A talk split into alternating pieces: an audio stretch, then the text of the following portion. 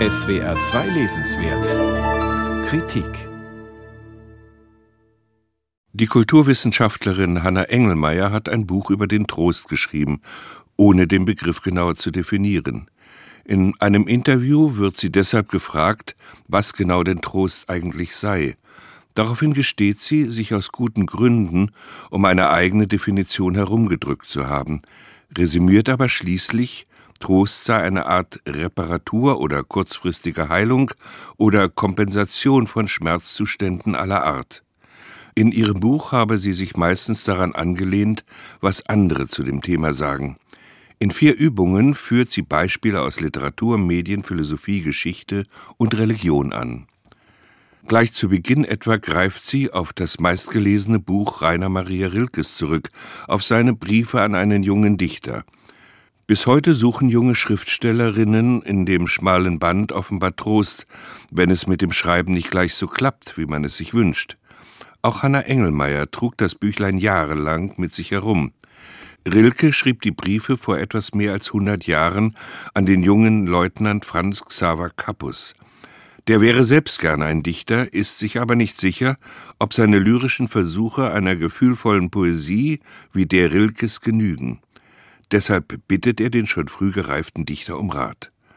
Ein ähnliches Phänomen taucht hundert Jahre später in den USA auf. Auf einer Webseite betreibt die amerikanische Schriftstellerin Cheryl Strait die Ratgeberkolumne Dear Sugar. Die junge Autorin Alyssa Bassist wendet sich an sie, weil sie verzweifelt versucht, einen Roman zu schreiben. Der Anlass für Rilkes Briefe und Straight Ratschläge ist also vergleichbar. Nur der Inhalt der Antworten hat sich geändert. Während Rilke Kappus rät, auf die Werke anderer Autoren zurückzugreifen und sich dort Trost und Mut zugleich zu holen, will Straight ihre Briefpartnerin geradezu vom Lesen anderer Bücher abhalten.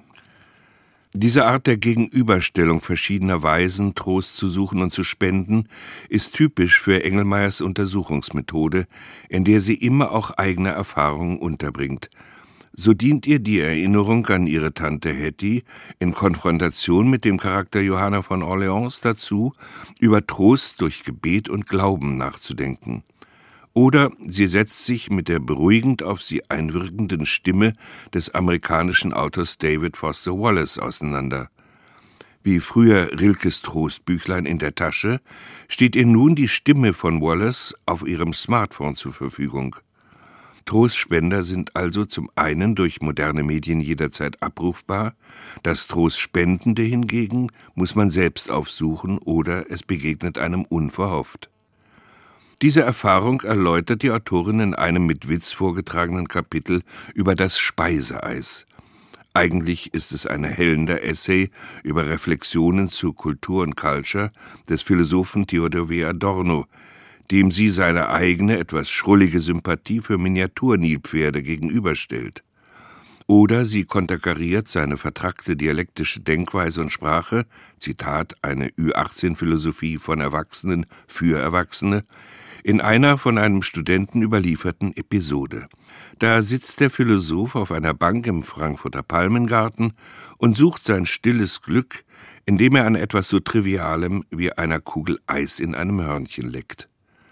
Nicht selten überdecken solche spaßig unterhaltsamen Anekdoten in Engelmeyers Übungen die historisch-philosophische Reflexion, die eine Auseinandersetzung mit Begriffen erfordert.